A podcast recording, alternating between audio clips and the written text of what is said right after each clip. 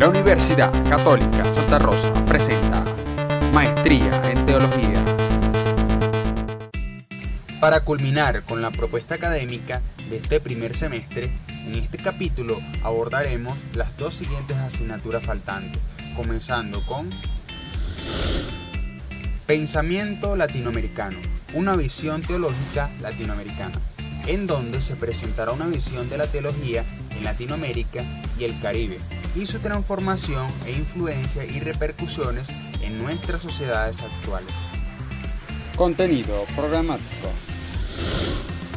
Historia de la teología latinoamericana, su contexto geopolítico, algunos representantes de la teología latinoamericana y sus aportes más importantes, la perspectiva de la Iglesia, nociones epistemológicas y metodológicas de la teología latinoamericana, teología como momento liberador y praxis histórica, método inductivo y mediciones y reflexiones sobre los pobres como el núcleo fundamental.